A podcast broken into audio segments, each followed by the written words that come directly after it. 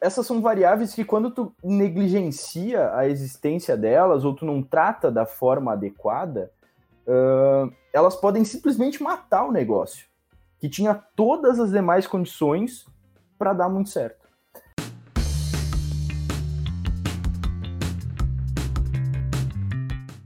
Então, pessoal, eu queria começar falando um pouquinho para vocês, explicando o que, que é o microambiente empresarial, né? Então, o microambiente ele é um conjunto de variáveis, na verdade, e ele pode ser dividido em duas classificações, que é o microambiente interno, onde tu tem as variáveis realmente que a empresa pode controlar muito mais facilmente porque estão dentro do negócio, e o microambiente externo, que são coisas ainda próximas, de certa forma, à empresa e, e até, até certo ponto podem ser influenciadas pelas ações da empresa, mas uh, fora de um controle direto realmente desse negócio, tá? Mas afinal de contas, por que uma empresa precisa ter o conhecimento sobre essas variáveis?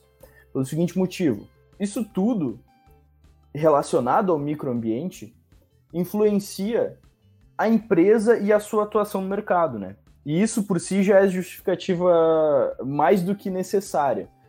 Essas são variáveis que quando tu negligencia a existência delas ou tu não trata da forma adequada, elas podem simplesmente matar o negócio, que tinha todas as demais condições para dar muito certo. Então, por exemplo, o processo de vendas dentro de uma empresa ele está simplesmente perfeito, ok? E o marketing também está conseguindo trair, atrair diversas pessoas para conversar com os vendedores, está trazendo as pessoas certas também para esse contato, mas essa empresa começou a sentir uma rotatividade muito grande dentro da sua equipe e ela não está com o setor de RH muito bem estruturado ainda. O principal problema dela acaba sendo, por exemplo, um setor de RH. E, e esse setor, a falta desse setor, ele acaba justamente acarretando nesse tipo de problemas, né? Então, uma alta rotatividade, então problemas como, por exemplo, ela não consegue reter e até dar as instruções para melhorar os talentos que, que a empresa acaba conseguindo em questão de pessoas. Uh, e, e, querendo ou não, ela vai sentir por isso. Mesmo se ela optar por não ter um setor de RH, é importante que qualquer empreendedor ou qualquer pessoa ele entenda exatamente todas essas variáveis e saiba quais são as possibilidades para caso ele opte por não ter esse tipo de setor dentro da empresa, por exemplo, que essa seja uma, uma decisão consciente, né? Porque pelo menos se eu, começo a, a, sentir uma alta rotatividade, se eu começo a sentir problemas relacionados a, a algo que um RH ele poderia resolver dentro do meu negócio, e eu nem sei da existência desse setor, ou eu simplesmente nunca parei para estudar isso, eu provavelmente vou ter algum tipo de problema em justamente encontrar uma solução para essa questão que está acontecendo. Escobar, mas aí que tá. Se tu parar para pensar, para analisar, é... o microambiente ele está vinculado diretamente também ao crescimento. Então, se você pretende que a tua empresa cresça, ou se você está em é, cenário de, de crescimento na tua empresa, esse microambiente ele vai se alterando de acordo com as mudanças dentro do processo da tua empresa. Por exemplo, digamos que agora você pretende vender para fora do estado. No momento você vende dentro da sua cidade, agora pretende expandir para mais cidades ou para fora do estado. Você vai ter que procurar parcerias com transportadoras, você vai ter que ter um estoque maior provavelmente porque o teu volume vai crescer mais, você vai ter que estudar junto com teus fornecedores de produto margem, porque agora você vai ter um custo elevado com estoque, com transporte. É, o teu pessoal, para aumentar a tua demanda, para aumentar as tuas vendas, você também vai ter que aumentar o teu time para para conseguir atender. Então, o teu microambiente ele vai se alterando de acordo com a alteração dentro do processo, dentro do tamanho, dentro da estrutura da tua empresa. Né? Então, tudo que alterar vai mudar. Depois, eu tenho 10 funcionários, muito tranquilo, consigo fazer o controle dele de uma forma muito fácil, eu consigo ter contato direto com todos. Assim que eu tiver 50, 100 funcionários, isso muda totalmente. Eu vou ter que ter um RH para conseguir fazer controle de folha, para conseguir manter o pessoal motivado, para acompanhar tudo que está acontecendo. Questão de treinamento. Normalmente, quando a minha empresa é pequenininha, eu consigo treinar meus funcionários ali é, e passar muito a minha forma de trabalho, né, passar a cultura da empresa.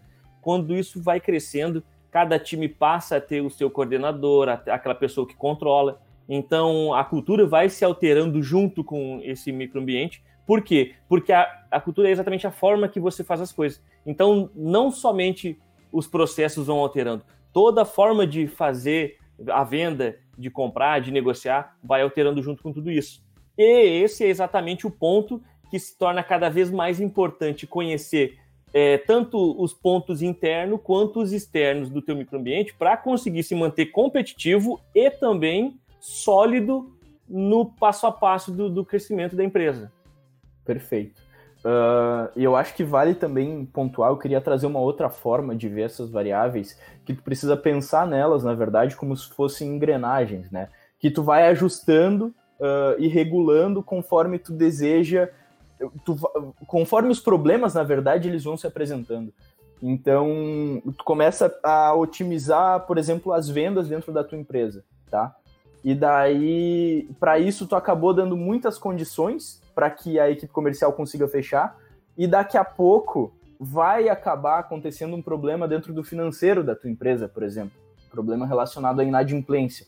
Então, teus produtos estão saindo, mas os teus clientes estão deixando de pagar, porque tu, uh, sei lá, agora não é mais necessário cartão de crédito, a gente vai fazendo o crediário da loja, alguma coisa assim. E daí isso pode também acabar complicando muito e aumentar o nível de, de problemas, né? Que tu vai sentir lá na frente relacionado ao financeiro. Então, se tu simplesmente conhecer essas engrenagens, tu vai também conseguir medir o teu negócio e saber de que forma que tu regulando ou, melhorando, por exemplo, algo do setor comercial, vai impactar mais na frente depois no teu financeiro, ou vai impactar na, na forma com que a tua equipe vai aceitar isso, e também diversas outras questões que estão relacionadas ao ambiente interno da empresa, né? Ou seja, aquilo que ela realmente tem o controle e que consegue tomar decisões mais precisas de eu preciso adotar essa política agora uh, na questão da cobrança dos clientes, por exemplo, vou começar a protestar os boletos, existem ainda ações que podem ser feitas para ajudar e que tu tem que estar tá sempre regulando. Às vezes é voltar atrás, é ver, putz, aquela decisão que eu tomei lá na frente não deu certo, vou ter que apertar um pouco mais uh, a facilidade que eu concedi para a minha equipe comercial, por exemplo. Então isso é importante de ser dito. Né? Eu, eu gosto de trazer para o pequeno empreendedor, né? É, tu falou de cliente, tem outro ponto que acontece, além da parte de cobrança e tudo mais, também tem a questão da qualidade. Quando a gente fala em serviço, Normalmente a empresa começa pequenininha, o, o, fundador é o cara que faz o serviço, ele é o cara que dá um pós-atendimento, então ele faz com um carinho ímpar, né? O negócio é dele, então com toda certeza é o cara que mais entrega o sangue para entregar esse resultado. Porém, vem o segundo, ele, ele vai ter que contratar outra pessoa para ajudar ele a fazer, porque a demanda está crescendo, vai crescendo demanda, ele vai tendo outra pessoa, depois uma pessoa só para fazer o pós-atendimento, e aí vai ficando cada vez mais distante dele e a gente vê muito em pequenas empresas, em pequenos negócios, que começa a escalar, a empresa começa a crescer para 5, 6, 10, 15 funcionários e a qualidade fica cada vez pior, fica cada vez mais distante daquilo que realmente tornou diferente aquela empresa e começa a perder cliente e não consegue entender o porquê. E é exatamente Perfeito. isso. Começou a deteriorar aquela qualidade que, eles, que ele entregava, aquela atenção, às vezes, a atenção aos mínimos detalhes, que era exatamente o diferencial que fazia o cliente pagar um pouco mais pelo serviço dessa empresa, ou, quem sabe, atravessar a cidade para consumir um produto ou um serviço. Então, esse é outro ponto que você tem que cuidar do teu microambiente interno, que é como está sendo o pós-atendimento. Na verdade, não só o pós, o atendimento desde a entrada do cliente na tua empresa, desde o primeiro contato, para que você consiga entregar uma experiência de consumo muito elevada ao teu cliente para que você consiga escalar não somente o tamanho da empresa, porque ah, eu consigo vender para novos clientes, novos clientes, mas eu dependo desse giro de novos clientes porque eles não voltam. Então, todo mundo sabe, é muito mais barato manter uma qualidade e vender novamente para quem já comprou do que reestruturar toda a carteira e ter que cada vez prospectar novas pessoas, fazer novos negócios. Então, é, é, é, algo que tem que alinhar para que tenha um, um crescimento, né?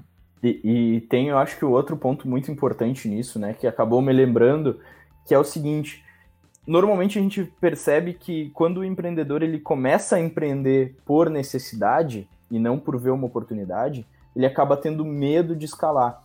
Uh, e e chega um momento que ele começa a ficar reconhecido, né? Então, no primeiro, nos primeiros passos da empresa, ele consegue dar conta de tudo, principalmente em questão de serviços. Se a gente pensar realmente, uh, por exemplo, em um serviço de eletricista, o eletricista ele já começou a criar nome, ele já começou a, a ter clientes fixos que precisam dele, e ele está sentindo um aumento muito grande da demanda, mas será que eu vou contratar uma outra pessoa, ou será que eu vou uh, realmente parar para estruturar isso daqui como negócio? E, e no caso da prestação de serviço, não sei se vocês concordam comigo, mas o que eu vejo é que muitas vezes o pessoal que já está atolado de trabalho, eles não conseguem dizer não para o cliente porque a pessoa já chegou até ele, porque é uma pessoa que uh, recorrentemente está solicitando esse tipo de serviço, então acaba sempre encaixando mais um horário, acaba sempre ficando até mais tarde, isso prende a pessoa dentro da empresa e tu acaba virando, querendo ou não, um escravo do teu negócio, né? E tu não consegue escalar. Quando na verdade tu já poderia estar começando a pensar no teu negócio de uma forma um pouco mais abrangente, porque tu criou nome, porque agora tem muito para percorrer para frente, o jogo não está ganho mas, mas já tem que começar a pensar de uma forma um pouco maior nesse negócio, porque eh, ele já demonstra sinais de, de crescimento né, e de sucesso para justamente prosperar nesse sentido. Que é também mas... a, a, questão da, da paixão pelo time de vendas. Né? Ah, você coloca mais vendedor, dobra as vendas, coloca o terceiro, está subindo venda, e aí eu vou inchando aquele time, tá vendendo para caramba, mas me esqueço que uma empresa não é feita somente de vendedores, tem que ter a pessoa que vai entregar, o cara que vai cuidar do produto, o cara do atendimento, é, o estoquista. Então tem as outras pessoas. E aí que está a questão da escalar a empresa, né? Você tem que ir junto com o time comercial, junto com é, essa nova demanda, tem que vir a, as pessoas que estão ali no, na, na, na, retaguarda, atendendo tudo isso, né? Suportando tudo isso. Perfeito. Até porque se tu começa a escalar e depois peca, por exemplo, num serviço de pós-atendimento, né? Isso acaba tendo um impacto muito negativo no teu nome no mercado. Ah, e quando a gente fala de micro e pequenas empresas, são empresas que muitas vezes não têm a, a chance de, de sentir esse impacto em grande escala até que comece a ficar mal falada já no município. Né? Sim. Isso é que é o preocupante. Uh, mas voltando um pouco, eu vou citar agora todas as. Uh, algumas das variáveis do microambiente interno, tá? Então, o, o, a gente já sabe que o microambiente ele é dividido entre microambiente interno, ou seja, as coisas de dentro da empresa e que podem ser influenciadas uh, pela empresa, e o ambiente externo, que até sofre algum tipo de, de influência do negócio, mas não é, não é tanto quanto o microambiente interno. Então, no microambiente interno, a gente tem, por exemplo, financeiro, um setor de um setor comercial, um setor de marketing, um setor de pós-vendas. Uh, em resumo, isso também pode ser feito, ser visto pelos planos de negócio, né, como a empresa. Normalmente o pessoal coloca tudo dentro de uma categoria só. Então, o microambiente externo, ele é composto pelos clientes, pelos fornecedores, pelos intermediários, que são, por exemplo, agências de marketing, uh, os concorrentes e os públicos, tá?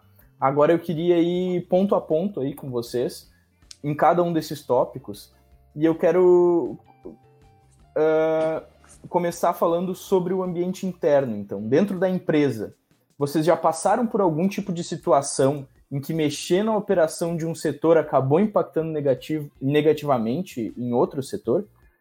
Acontece, no e-gestor acontece isso, né? De por exemplo, é, é uma empresa diferente do que eu acredito que os ouvintes, ouvintes têm, né? Normalmente quem ouve a gente tem mais uma loja física, assim, do que uma empresa de software como serviço, como a nossa. Mas a gente acontece muito de aumenta as vendas, e isso consequentemente aumenta o suporte, aumenta a implementação, então acaba um afetando o outro. E se a gente não faz certo uma dessas pontas, acaba aumentando o nível de cancelamentos do, dos clientes, né? E isso atrapalha todo o processo. Então a gente tem que ter cuidado até quando a gente vende muito. Se vende muito, impacta tudo. To, é uma cadeia de problemas que acaba, acaba acontecendo. Perfeito. Isso, e, e, aí a gente entra na questão de custos, sendo produto ou serviço, custos, porque para vender 100 unidades, às vezes eu consigo manter essa sede que eu tenho, esse ponto comercial que eu tenho, que é barato. Agora, para vender mil unidades, provavelmente eu vou ter que ter um estoque vou ter que criar um centro de distribuição. é, para conseguir entregar. Então muda muita coisa.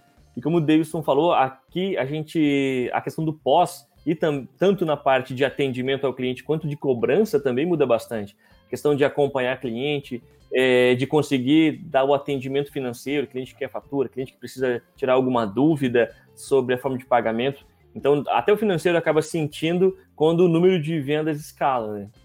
Perfeito. Uh, e eu vejo que quando dá um problema, né? Tu mexe em algo dentro de um setor e dá um problema em outro setor da empresa, o mais fácil é justamente voltar atrás a ser como era. Quando na verdade, às vezes, tu precisa só olhar o cenário de novo e perceber, putz, será que eu realmente volto? No caso de aumento de vendas, tu nunca vai dizer, não, eu acho que eu tenho que vender menos, né? Problema mas, bom mas em algumas outras situações pode ser mais fácil, mais cômodo, simplesmente, ah, não, deu problema lá na frente, vamos voltar atrás, a gente não tá conseguindo dar conta disso e tá tudo certo. Mas uh, sabe, quando... Escobar, que tem assim, ó, também problema de. Incom... Algumas mudanças as pessoas se incomodam muito. Se incomodam muito com a mudança, os funcionários se incomodam com alguma mudança simples. Um exemplo que eu tenho, isso já faz bastante tempo dentro do gestor a, as primeiras versões do gestor, a gente pediu o CNPJ da pessoa na hora dela se cadastrar para testar o sistema. Hoje não, hoje ela cadastra um subdomínio ali, pode ser, por exemplo, e-gestor, é, Zipline, né, por exemplo, zipline.gestor. É, ela pode escolher um domínio da, da empresa, por exemplo, escobar.gestor, não, não tem esse problema. Na época a gente colocava o CNPJ, e isso a gente viu que acarretava um monte de problemas depois, tinha gente que não queria colocar o CNPJ, que não conhecia a gente ainda para estar tá fornecendo esse dado. Se ele tiver, ele não podia criar mais de uma conta porque já tinha o mesmo CNPJ cadastrado. E os vendedores internamente, daí a gente tirou isso numa nova versão do gestor, a gente tirou essa, esse, isso e deixou livre, né, para qualquer qualquer subdomínio ali. E os vendedores não gostaram, brigavam comigo que deveria voltar porque eles não achavam cliente para dar suporte, não sei o que mais. Mas isso se resolveu rápido, assim, ó, em um mês eles já tinham esquecido aquilo ali. Era birra, eu uhum. acho, pela mudança, porque acontece. E também, em software também tem outro problema. A mudança de qualquer botãozinho dentro de um sistema, qualquer coisa, isso afeta os clientes.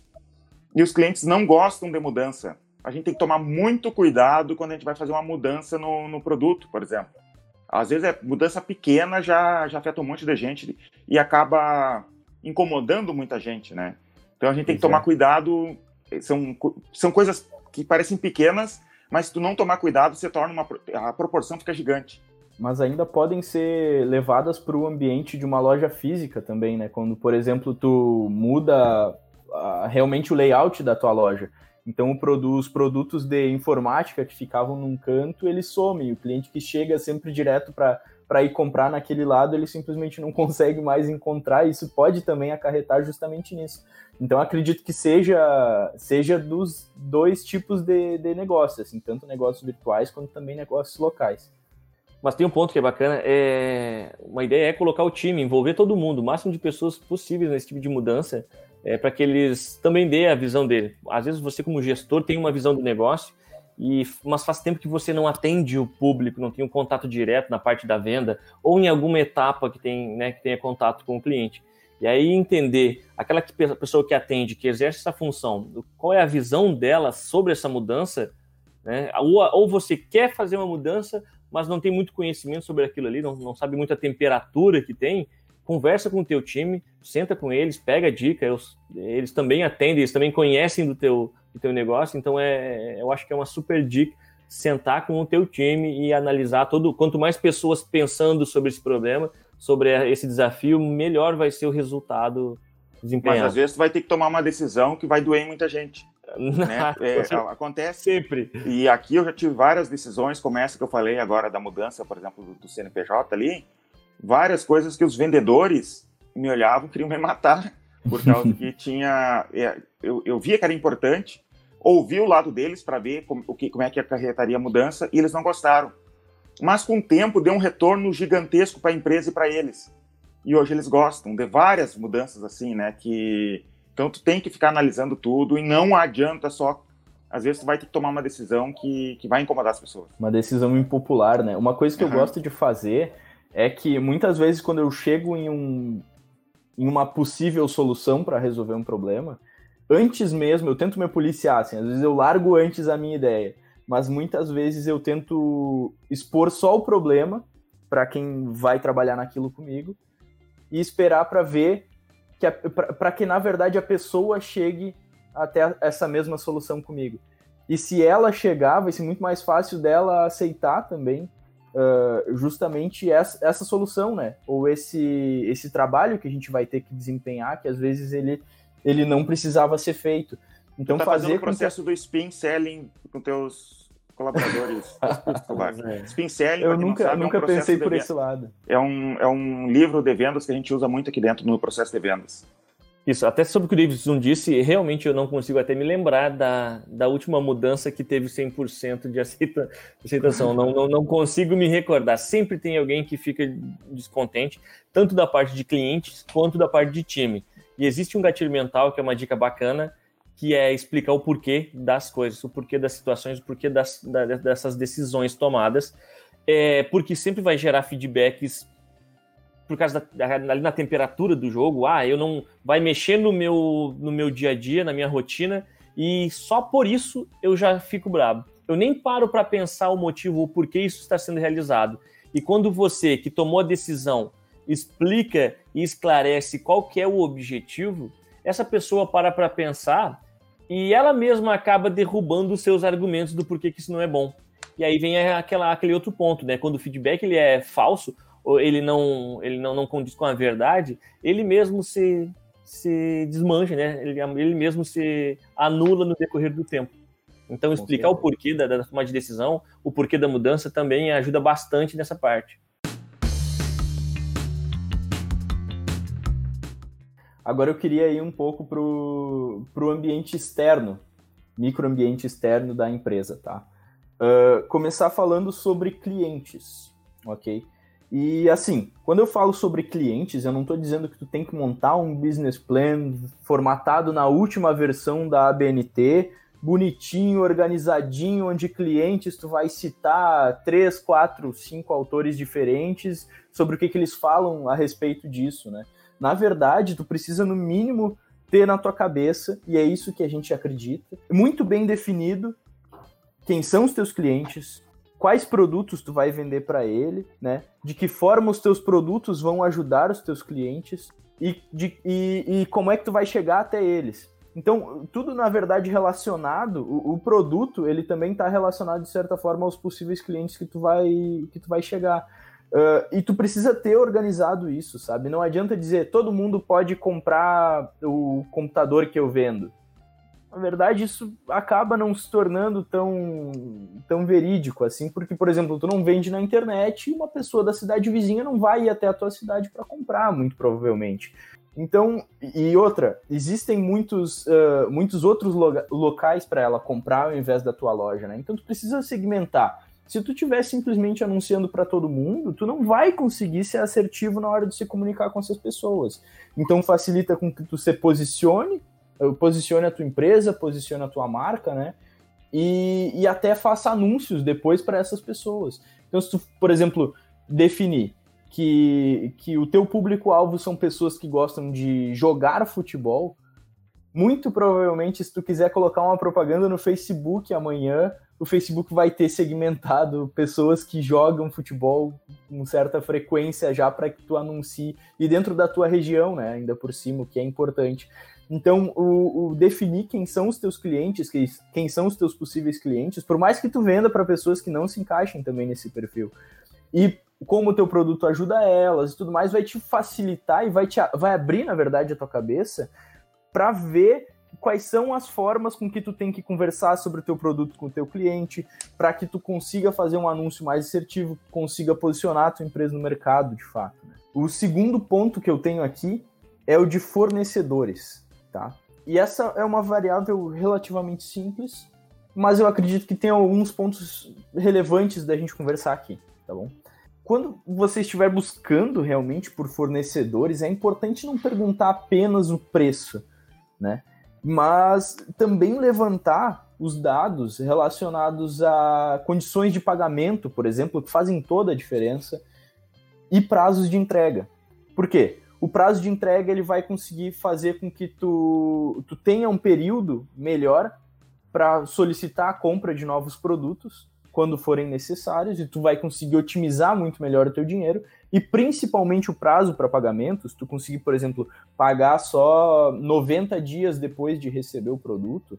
Existem algumas negociações que são algumas empresas de, de fornecimento que são capazes, depois principalmente de tu construir uma relação com elas, de trabalhar assim, isso vai facilitar justamente o teu fluxo de caixa, que é um grande problema hoje, né? Tu vai ter condição de realmente movimentar, de começar a receber o pagamento desse produto antes de ter que pagar.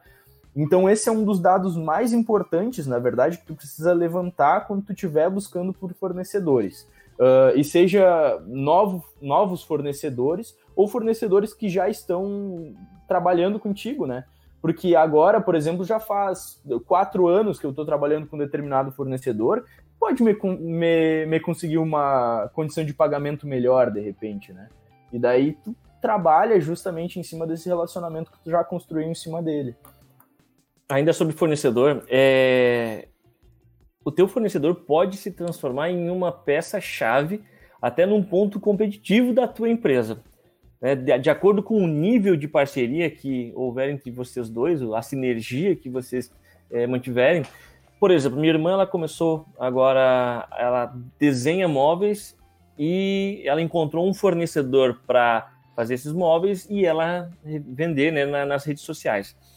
Veja que o fornecedor hoje ele faz tão parte do projeto dela que o estoque hoje dos, das peças dela fica dentro do fornecedor e ele faz a entrega e também monta. Ou seja, ele cria, o, cria todo o produto, pega só a imagem, cria todo o produto, faz a entrega e eles têm uma comunicação muito próxima. O, o, o grande ápice da negociação deles foi conseguir com que o, o, fornecedor identificasse, entendesse qual que é a marca dessa, da empresa dela e qual que é o nível de qualidade de atendimento que ela deseja para se encaixar.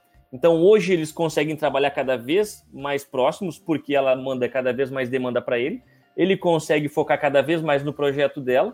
Então aquele problema de falta de negócio que ele tinha, ou seja, para ele também acaba sendo uma super oportunidade e ele está cada vez mais é, dentro da estratégia dela, porque ela acaba também entrando dentro da estratégia dele. Então consegue realmente ter uma sinergia gigantesca e os dois negócios conseguem caminhar e aí sim a gente monta uma parceria, né? Onde os dois lados estão ganhando e não um está realmente é, abusando do desconto, abusando do, dos valores para conseguir faturar bem, e enquanto isso está né, enforcando o, o, o seu fornecedor ali aos poucos. Perfeito. Uh, acho que esse foi um ótimo exemplo mesmo, né? Porque provavelmente ela deve ter sofrido um pouquinho para achar esse fornecedor, porque é um excelente fornecedor, pelo jeito. Uh, e quando tu consegue convencer também o fornecedor do tamanho do teu projeto, de, de, realmente acreditar na tua ideia e comprar, de certa forma, essa luta contigo, né? Acho que faz todo sentido, porque tu acaba tendo mais um parceiro uh, na busca por vender mais, por fazer o teu negócio crescer e tudo mais. Então, Sim. excelente.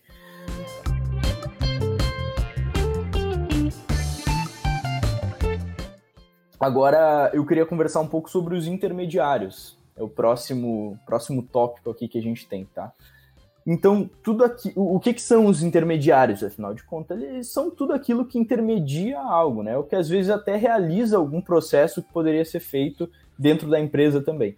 Então, imagina que tu vai querer, uh, que a tua irmã, Ricardo, ela vai querer começar a importar os móveis da China, tá?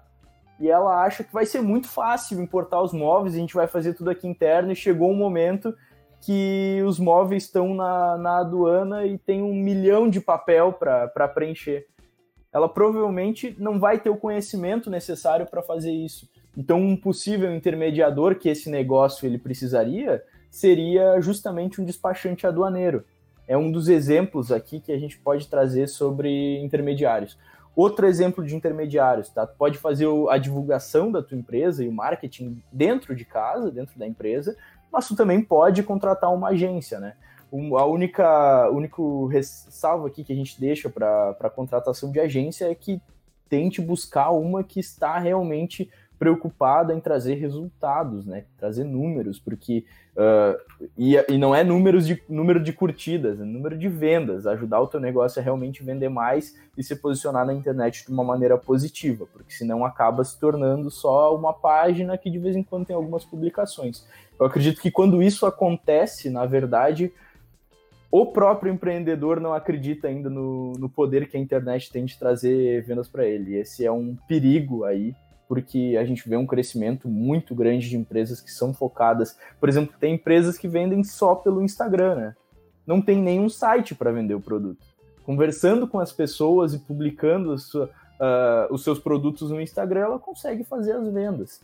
Então isso acaba. Essa, essa pessoa vai ter uma vantagem competitiva sobre um, uma loja física, porque ela não, não tem que pagar aluguel, ela não tem que pagar funcionários para atender, tu pode atender tu mesmo. Então existem diversas vantagens que um modelo de negócios online ele também permite, né? Então por isso que eu acho que é importante mesmo dar atenção para isso. Se for fazer, fazer bem feitinho, assim, acho que é importante, principalmente esperar resultados, exigir realmente os resultados do, do marketing. Nós podemos ir além, na verdade, né? Essa parte é gigante porque até a tua força de vendas tu pode terceirizar, tu pode con con contratar uma empresa que tenha estrutura, que faça realmente só a parte da, da venda, que aprenda o teu serviço, aprenda como funciona o teu produto para fazer a venda para você. Outro ponto, eu trabalho com alimentação, meu business é alimentação, eu sei fazer uma alimentação de alta qualidade, porém, é, logística não é a minha jogada. Eu não, não, não quero ter que ficar cuidando do funcionário andando de moto, andando de carro para fazer a entrega, não quero ficar rastreando o pedido onde é que está. Não quero fazer isso.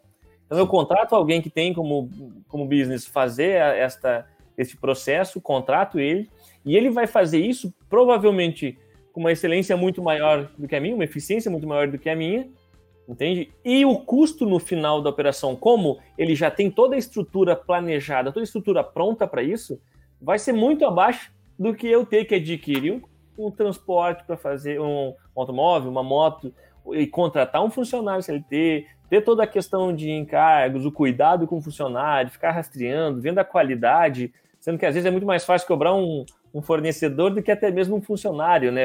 Ali ele já tem alguém qualificado, ele já tem alguém treinado, tem processo de treinamento para que ele faça cada vez melhor esse trabalho. Já eu não. Né? Então, é, existem infinitas infinitos setores da empresa em que você consegue é, ter essa pessoa, é, ter essa empresa, ter esse fornecedor né, desse serviço que consegue fazer muito melhor do que você, porque ele já tem experiência. É, Para quem vende produto industrializado, às vezes alguma etapa pode ser feita por esse também por esse intermediador. Né?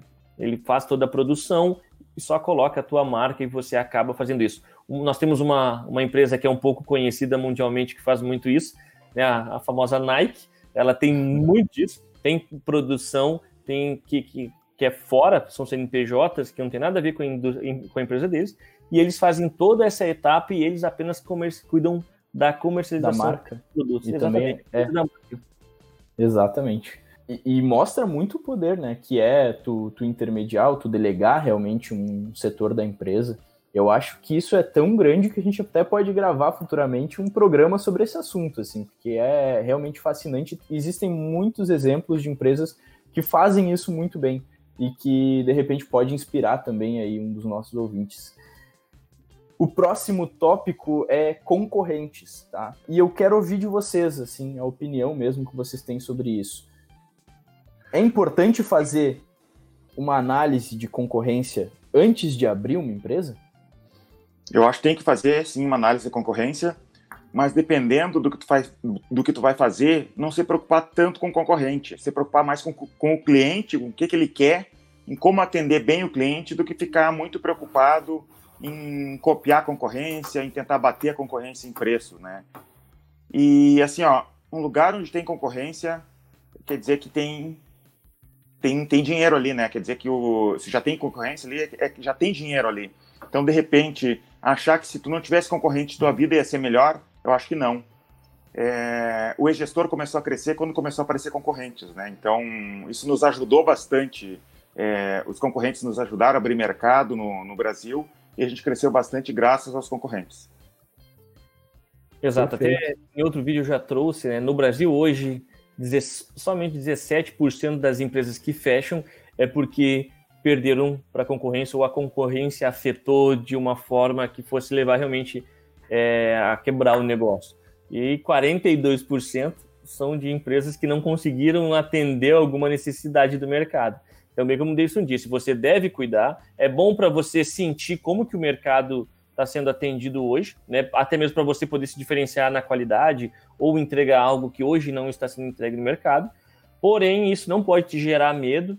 E outro ponto que Deus falou que é importante é realmente entrar na questão da guerra de preço, né? Ah, eu realmente, meu único diferencial é que eu sou mais barato, então eu realmente só vou vender para aquele cara que está desesperado procurando preço. preço que procura qualidade, que procura um, o teu produto, o teu serviço pelo que ele é, provavelmente não vai bater na tua porta. E lembrando, aquele cliente, normalmente os clientes que vêm somente pelo desconto são os clientes é, mais delicados de se tratar, e, e, ele, assim que encontrar um lugar mais barato que, que você, né, do que o é, seu. Mais difícil de segurar também, né? De mais fidelizar. Exatamente. Com certeza. E depois que a empresa já existe por anos, ainda é importante eu rever isso? Ou aí já é fazer o que tu acha melhor mesmo e, e tá tudo certo? Eu acho que é importante, até isso falou, é, que ah, mas é, é importante que, que tenha concorrentes, porque quer dizer que ali tem dinheiro. Então, ao mesmo tempo que ele é teu concorrente, ele também tá, ele também é teu colega de, de mercado, ele também está, está educando o teu mercado a consumir aquele serviço ou produto, certo? Ele também está divulgando esse nicho né, no, no, mercado da, da, tua região, onde você atende. Então, é importante sim ver onde os caras estão mudando para não ficar para trás. Agora, nessa, é, nessa mudança de mercado do, do físico para a internet, eu acho que isso foi foi vital. Quem é, foi primeiro para a internet acabou é, tomando conta do, do mercado de, de, determinados serviços e produtos. E ver teu concorrente indo e vendo o que, que ele está fazendo pode te ajudar com que você não dê muita margem de corrida para ele. Você esteja sempre perto, atendendo é, os pontos positivos dele também e sempre se diferenciando de alguma forma. Perfeito. E o último ponto, para a gente finalizar aqui o programa de hoje, é os públicos, né? Então eu trouxe aqui um exemplo, que é o seguinte: você vende um produto financeiro, por exemplo, que pode ajudar as pessoas a fazer o dinheiro render mais, mas ninguém sabe ainda que precisa disso.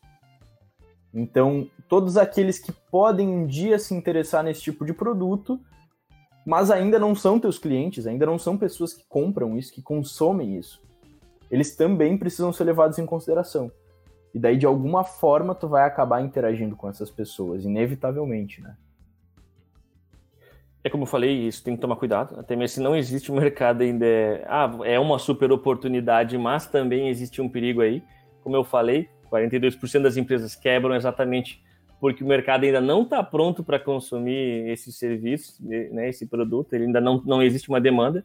Mas caso você consiga criar, consiga encontrar esse público, educar e criar e, e, e, direcionar essa demanda ao seu produto, eu acho que é uma oportunidade gigantesca e é algo que você vai ter que trabalhar, independente do cenário ou nicho que você, você trabalhe. Né?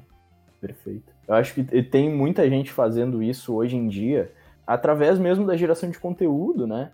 E daí depois acaba resultando, culminando tudo em uma landing page, uh, que é uma página de destino assim para cadastro, super apelativa, com um milhão de copywriting, que é a forma persuasiva de escrever para que a pessoa precise muito daquele produto ou daquele serviço, e com um timer gigante na tela para dizendo que isso daqui vai acabar daqui a 25 minutos e por isso que tu precisa se cadastrar agora. E, e assim, é uma forma também de fazer, né? Mas, mas eu não acredito tanto no potencial dela, para ser bem sincero com vocês.